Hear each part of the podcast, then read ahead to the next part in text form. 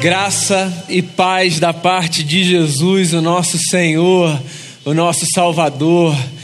Essa é a nossa oração. Eis-nos aqui, Senhor. Que bom que você está aqui com a gente nessa noite, você que está aqui no nosso prédio, nesse domingo.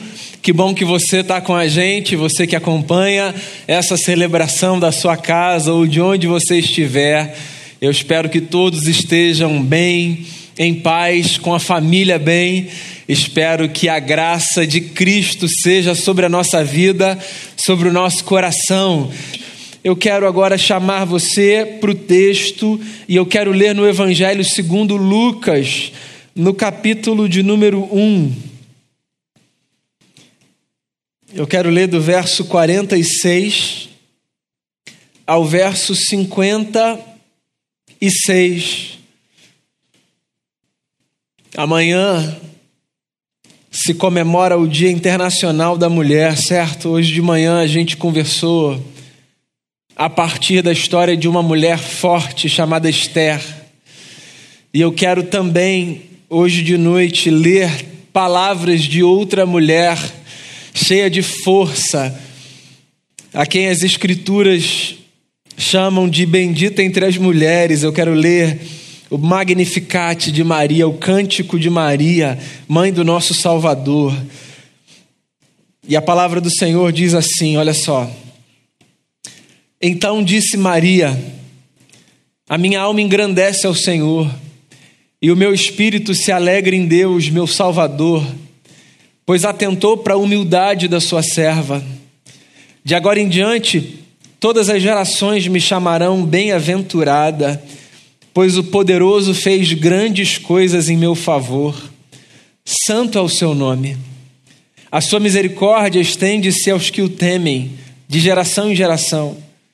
Ele realizou poderosos feitos com seu braço, dispersou os que são soberbos no mais íntimo do seu coração. Derrubou governantes dos seus tronos, mas exaltou os humildes. Encheu de coisas boas os famintos mas despediu de mãos vazias os ricos.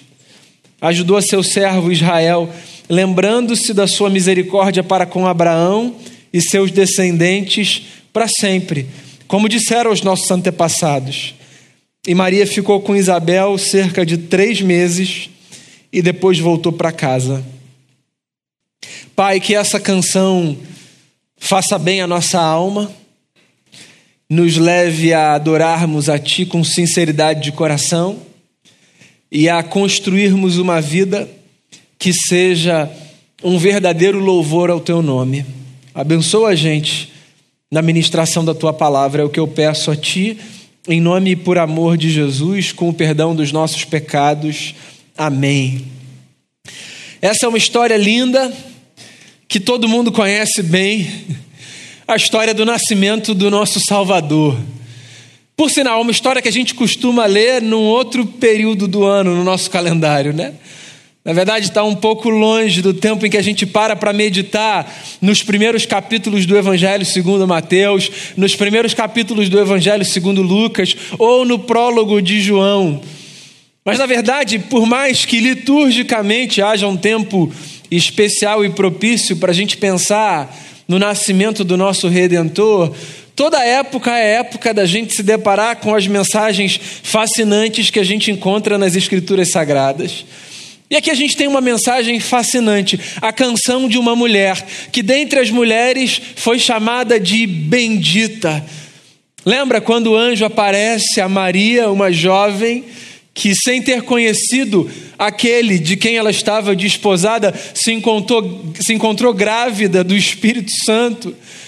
Num sonho, um anjo aparece a ela e diz a ela: Bendita és entre as mulheres.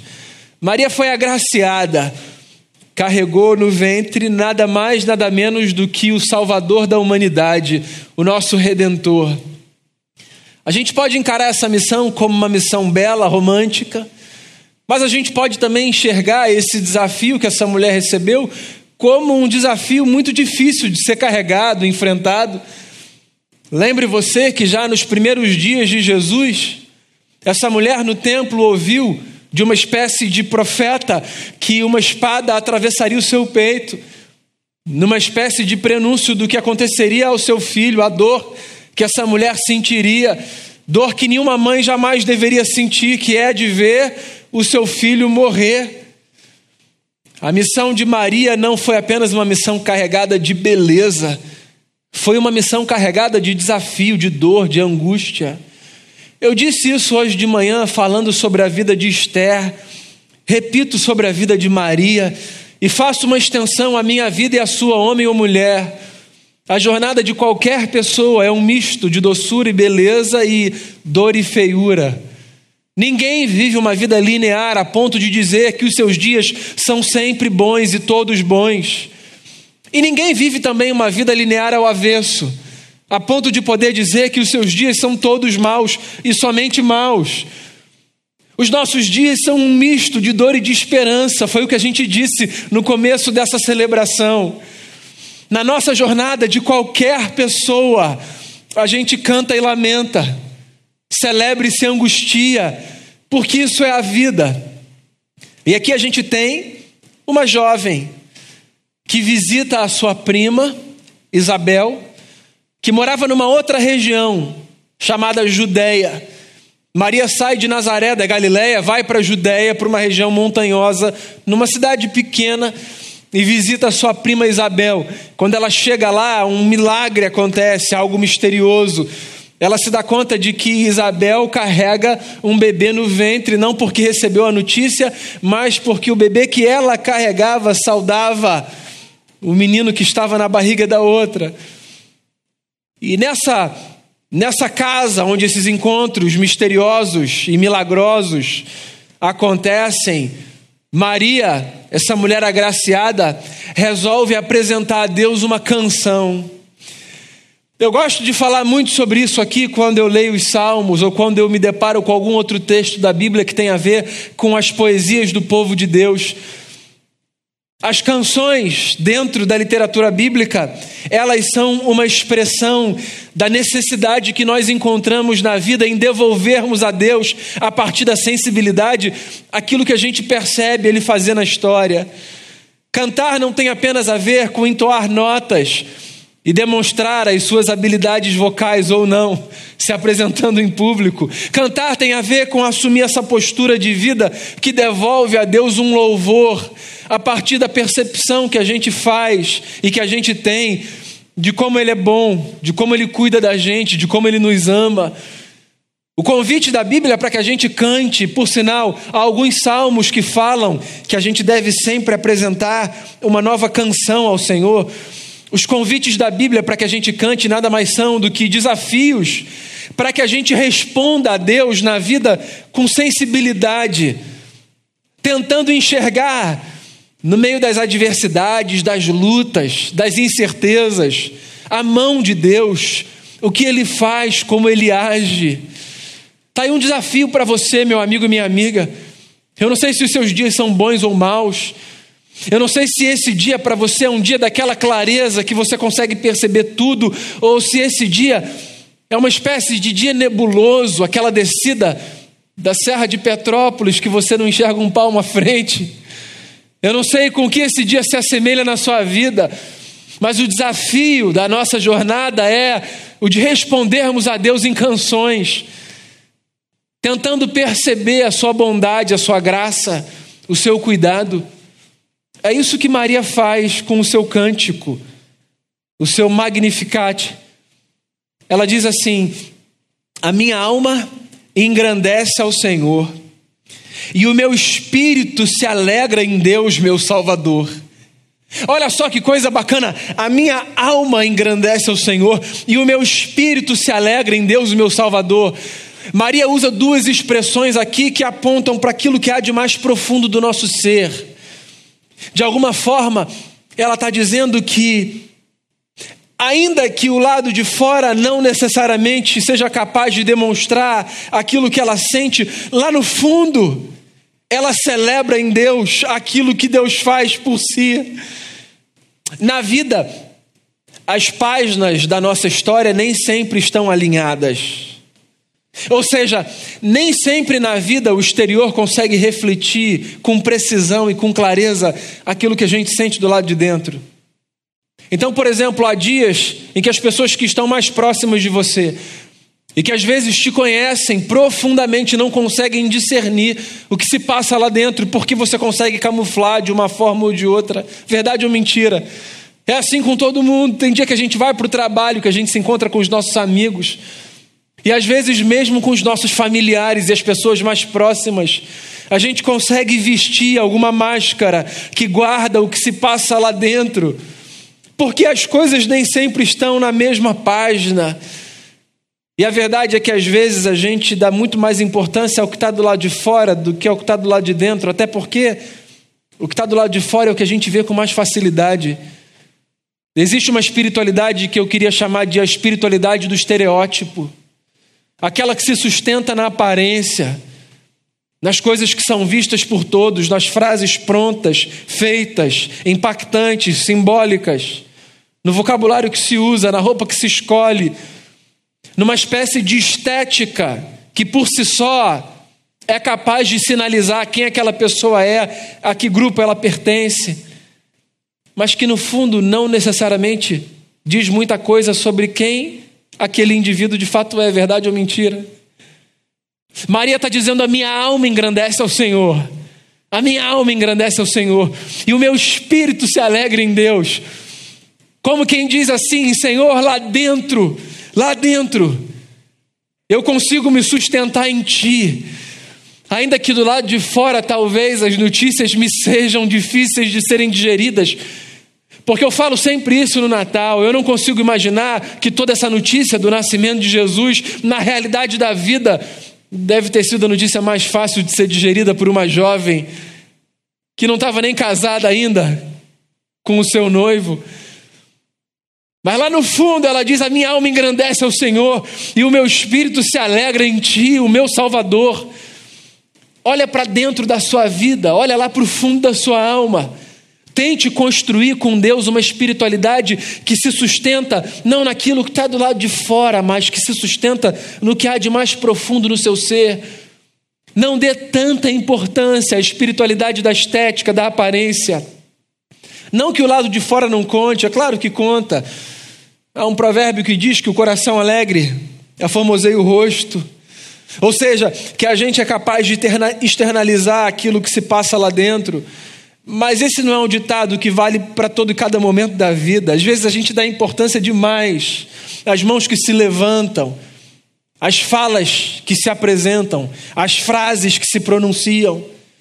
E a gente dá importância de menos a espiritualidade que eu queria chamar de a espiritualidade das entrelinhas da vida, para fazer contraponto à espiritualidade da estética. Eu acredito nessa espiritualidade, a das entrelinhas. Aquela que aparece não necessariamente na frase que eu digo, mas nas entrelinhas do que eu falo e também do que eu faço. Essa espiritualidade, ela tem consistência. Eu acho que ela tem mais a ver com a alma que engrandece ao Senhor e com o espírito que se alegra em Deus, o nosso Salvador. Maria explica por que ela canta lá na alma. Ela diz assim: porque o Senhor atentou para a humildade da sua serva. O Senhor atentou para a humildade da sua serva.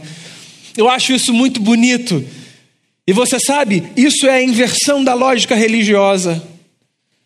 Porque a lógica religiosa, desde os tempos mais antigos, faz a gente acreditar que Deus está ao lado dos fortes e dos poderosos, dos que não se dobram, dos que estão o tempo todo caminhando de fé em fé, de vitória em vitória, de glória em glória, e eu eu não aguento esse negócio. Quem disse que a marca da presença de Deus na nossa vida está calcada na nossa experiência de força? O que é o Evangelho se não a dramatização do amor de um Deus que se faz frágil para se identificar conosco? Por que, que você acha que o apóstolo diz: diga ao fraco, eu sou forte? É na nossa fraqueza que o poder de Deus se aperfeiçoa, porque as páginas da Bíblia estão recheadas de lições nesse sentido. Porque a Bíblia deseja ensinar para a gente que o Deus das suas páginas, o Criador dos céus e da terra, não é aquele que aparece a cada um de nós na nossa força, mas aquele que nos sustenta na nossa fraqueza. Isso é fascinante, maravilhoso, isso tira um peso dos ombros. Isso me faz entender que eu não preciso fingir ser uma pessoa forte demais e não preciso tentar ser uma pessoa perfeita demais para que de Deus eu receba alguma coisa. Isso me faz entender que Deus é aquele que me contempla não por aquilo que eu sou capaz de apresentar a Ele, mas porque o Seu nome é misericórdia e Ele me visita na minha fraqueza, na minha falha, no meio dos meus pecados. Esse é o escândalo do Evangelho de Jesus. Deus contempla a humildade dos seus servos. Não pense você que é pecador ou pecadora demais a ponto de distanciar de si o eterno. Tem muita gente que vive assim, com culpa, com medo, distante, dizendo: Eu não tenho nem coragem de falar mais com Deus, eu não tenho mais cara de orar, eu não sei mais como me aproximar. Eu não tenho estatura para pedir, pois que estatura é essa que a gente acha que a gente precisa ter? Deus, diz a canção, é aquele que atenta para a humildade dos seus servos. É na sua fraqueza, na sua fragilidade, com todo respeito, é na nossa insignificância, sem querer diminuir ninguém, mas nivelando todo mundo por baixo. É na nossa insignificância que o poder de Deus se aperfeiçoa. Nós não somos acolhidos pelo amor de Deus porque somos bons demais. Nós somos acolhidos pelo amor de Deus porque Ele resolve dos mais altos céus fazer do coração de gente como a gente a sua casa. Deus mora em você.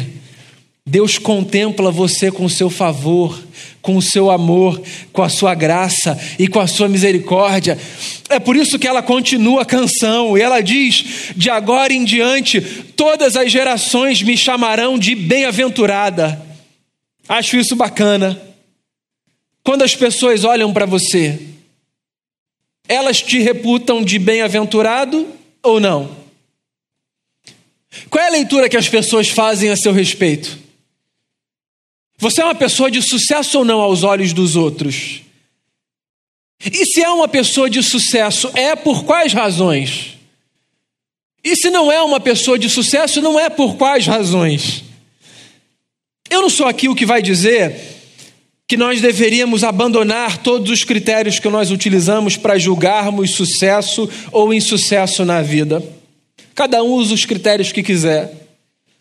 Mas eu queria fomentar em você uma inquietação, que é de fazer você pensar: será que os critérios que você utiliza para ler a sua própria história ou a história de outras pessoas são os únicos critérios que devem ser utilizados? Ou os principais critérios que devem ser utilizados para julgar sucesso ou insucesso, fracasso, derrota? Quem é a pessoa bem-sucedida na vida? É só a que acumula dinheiro? É só que chega longe na carreira? É só que faz as viagens que pode que deseja, que conhece todos os lugares, que navega por culturas distintas? É só que galga A ou B segundo os padrões convencionais que a gente estabelece? Quais são os critérios que a gente utiliza para julgar sucesso? Aqui tem uma mulher pobre que vive na periferia de um império e que olha para o favor de Deus sobre a sua vida e diz assim: agora Agora, todas as gerações me chamarão de bem-aventurada. E eu queria encorajar você a mudar um pouco os critérios que você utiliza para definir se você é uma pessoa bendita ou não é. Quais são as balizas que você usa para que de manhã ou de noite, ao olhar no espelho, e fazer como salmista, puxar uma cadeira e conversar com a sua alma, dizer assim: Eu sou feliz porque. Eu sou feliz porque, eu sou bem-aventurado porque. Quais são as reticências? Lembra do profeta? Abacuque, o seu nome. num cenário de caos político, de caos econômico, faz uma oração e diz assim: ainda que a figueira não floresça, ainda que o produto da oliveira minta, ainda que não haja pasto para o gado, ainda que tudo vá de mal a pior, ainda assim eu me alegrarei no meu Senhor. Ele é a minha força e ele me faz saltar como a corça. O que é isso senão um homem que olhou para todas as lutas e para todo um cenário de desesperança e disse a si mesmo: Eu ainda sou um cara abençoado. Não porque as circunstâncias me dizem necessariamente, mas porque eu me alegro no Senhor. A canção de Abacuque faz coro com a canção de Maria e com a canção que a gente pode entoar no meio da luta, no meio da dor, no meio das perdas, no meio de uma pandemia, no meio da dificuldade financeira, no meio da doença de quem a gente ama, a gente ainda pode dizer: Eu me alegro no Senhor. As gerações me chamarão de bem-aventurado, de bem-aventurada. Por quê? Por causa da riqueza, por causa da prosperidade, por causa das circunstâncias? Não necessariamente, acima de tudo, porque Deus nos contemplou no íntimo você, meu amigo e minha amiga, você é bendito, bendita, bem-aventurado, bem-aventurada. Por quê? Porque o poderoso fez e faz grandes coisas em seu favor. E é por isso que Maria, a mãe do nosso Salvador, canta: Santo é o seu nome e ela diz: A sua misericórdia se estende aos que o temem, de geração em geração. A sua misericórdia. Eu gosto muito dessa expressão. Pensava sobre ela outro dia, essa semana, tentando entender a falta de empatia que impera no nosso mundo. Misericórdia. Você sabe que essa expressão, como nós a utilizamos, ela vem de duas expressões latinas que juntas formam essa palavra misericórdia, e que literalmente significa coração compassivo. Ou seja, misericórdia é a virtude de eu colocar o meu coração na miséria alheia e de eu ter compaixão pelas pessoas. Mas mais bonita do que a definição latina que nos empresta a expressão misericórdia é a definição hebraica. Os hebreus quando falavam da misericórdia de Deus, usavam mais de uma expressão. Uma das expressões que os hebreus usavam era o vocábulo racham, que significava ventre. Era a mesma palavra que eles usavam para falar do ventre da mulher.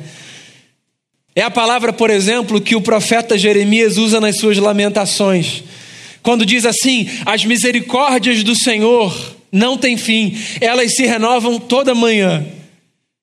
E eu acho isso lindo, pensar que a misericórdia de Deus é o ventre de Deus, que acolhe o que sofre e que possibilita que a vida seja refeita nesse espaço de renascimento e de esperança.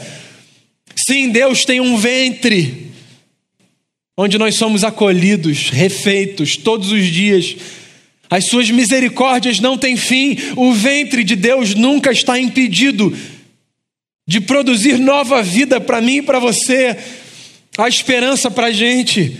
A sua misericórdia se estende aos que o temem, a todos os que o temem. Ele realiza poderosos feitos com o seu braço, ele dispersa os soberbos no mais íntimo do coração. Ele derruba governantes dos seus tronos, mas ele exalta os humildes. Ele enche de coisas boas os famintos. Ele despede de mãos vazias os ricos. Ele ajuda o seu servo Israel, lembrando-se da sua misericórdia para com Abraão e seus descendentes para sempre, como disseram os nossos antepassados. Ele é aquele que inverte a lógica do mundo que faz com que uns acreditem que Deus está ao lado dos fortes e que os que lutam, os pobres da vida, que corram por si, não. Ele é aquele que acolhe os fracos Por quê? Ela diz no final da sua canção: por causa da promessa feita a Abraão e a todos os seus descendentes. Lembra da promessa? Você lembra da história do Abraão? Um idoso, já planejando o fim da sua vida, querendo ficar na sua casa, desacelerando, sendo convocado por um Deus que ele desconhece para sair da sua terra, da sua parentela, da casa do seu pai, ou seja, do ambiente que era familiar, para ir para uma terra desconhecida, a partir de uma promessa. Em você, todas as famílias da terra serão abençoadas. Essa promessa de Abraão, que Maria invoca aqui no seu cântico, ela é a semente da nossa fé. Se um dia alguém perguntar para você, me explica, com poucas palavras, no que você crê, você pode dizer, não vai estar errado não, você pode dizer assim, ó, o que eu creio é que o Deus e Pai de nosso Senhor e Salvador Jesus Cristo deseja abençoar todas as famílias da terra. Ponto.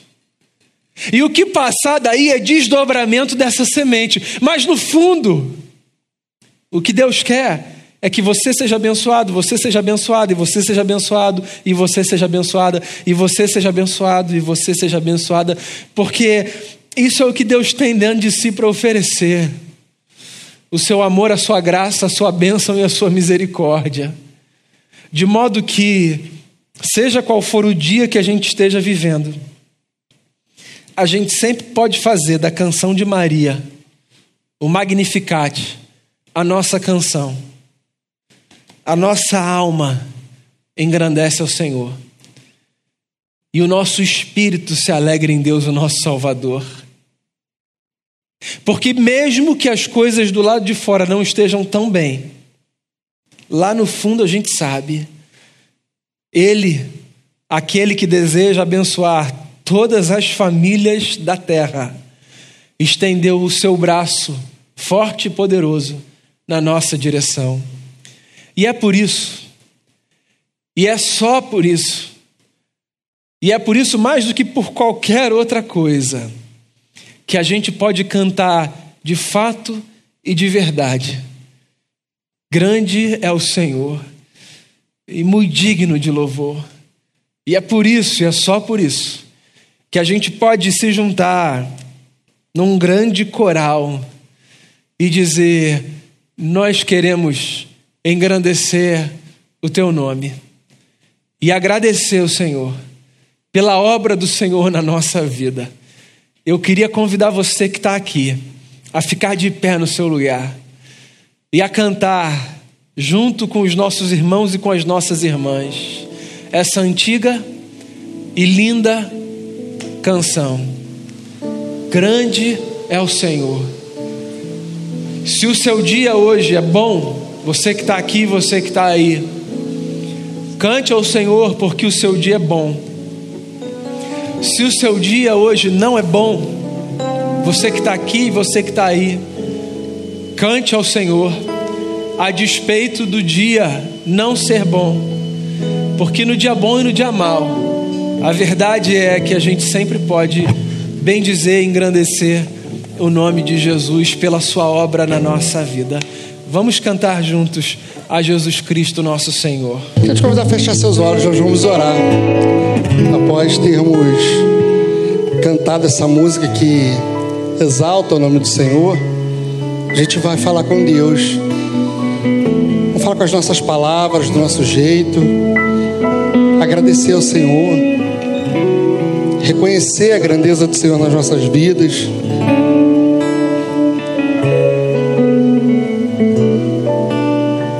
Pai querido, diante de Ti nós colocamos a nossa gratidão. Gratidão porque sabemos que o Senhor é um Deus de misericórdia, o Senhor é um Deus que nos acompanha, o Senhor é um Deus que guarda, o Senhor é um Deus de proximidade que estreita o relacionamento com seus filhos e filhas. Pai, a nossa oração é que o Senhor nos ensine a reconhecer na nossa caminhada que o Senhor é, é um Deus presente, que a nossa vida, o reflexo da nossa vida, as ações nossas cotidianas, sejam sempre reconhecendo que o Senhor está conosco, vendo os seus, a sua ação nas nossas vidas. Faça-nos entender, reconhecer e exaltar a Ti a cada tempo da nossa caminhada. Que a gente possa, em nome de Cristo Jesus, ter um coração grato, um coração que enxerga o Deus que age por nós todos os dias, a cada fase, a cada momento do nosso caminhar. E assim como ouvimos e cantamos, que a gente possa engrandecer o Senhor com as nossas vidas. Que as nossas ações sejam ações que engrandeçam o Senhor. Pois tu és Deus eterno. Um Deus próximo. Um Deus zeloso, cuidador. Um Deus que não nos desampara em momento algum. Que a nossa resposta seja uma resposta sempre de gratidão que as nossas ações sejam sempre ações de gratidão, pela certeza de que temos que o Senhor sempre está próximo de cada um de nós. Se conosco, nos abençoe. É a oração que nós fazemos em nome de Cristo Jesus. Amém e amém. Irmãos, nós estamos seguindo ao final do nosso culto. Você que nos visita tanto presencialmente ou pela internet, é um prazer tê-los na nossa igreja. É um prazer tê-los conosco. Nós queremos só te convidar ao final do culto.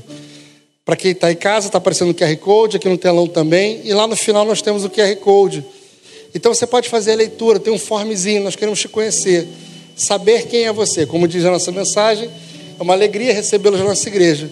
E nós queremos ter contato, conhecer quem é você. Por favor, aponte sua câmera, leia o QR Code. Aqueles que nos visitam frequentemente a gente tem feito o exercício de conseguir faz... de realmente fazer contato com vocês. Então, por favor, se você ainda não recebeu um contato de um dos pastores da nossa igreja, é só você vir buscar, dar uma ligadinha para a secretaria que a gente prontamente nós alcançaremos você. Feche seus olhos, vamos fazer a oração final. Pai querido, agradecemos ao Senhor porque tantas coisas o Senhor tem feito por nós. Que o Senhor continue a derramar sobre nós graça e bênçãos. Que o Senhor continue a renovar todos os dias nosso fôlego de vida e nos dá a certeza que, tem, que não temos andado sozinhos, pois o Senhor está conosco. Que o Senhor nos abençoe durante essa semana, que o Senhor continue a falar com os nossos irmãos e que, em nome de Cristo Jesus, nós possamos todos ser abençoados pelo Senhor e reconhecer que o Senhor tem abençoado as nossas vidas. Porque tão importante quanto saber que somos alvos da bênção do Senhor. É termos o discurso que reconheça o Senhor na nossa caminhada, a ação do Senhor, as bênçãos do Senhor na nossa caminhada. Muito obrigado por tudo. Que o Senhor continue a nos guardar e proteger. É a oração que nós fazemos, certos de que sempre estaremos debaixo da tua graça e da tua proteção e da sua provisão. Muito obrigado por tudo, Jesus. E que a graça do nosso Senhor e Salvador Jesus Cristo, o amor de Deus, o nosso Pai as doces e infinitas consolações do Santo Espírito estejam sobre o povo de Deus. Em nome de Cristo Jesus. Amém e amém.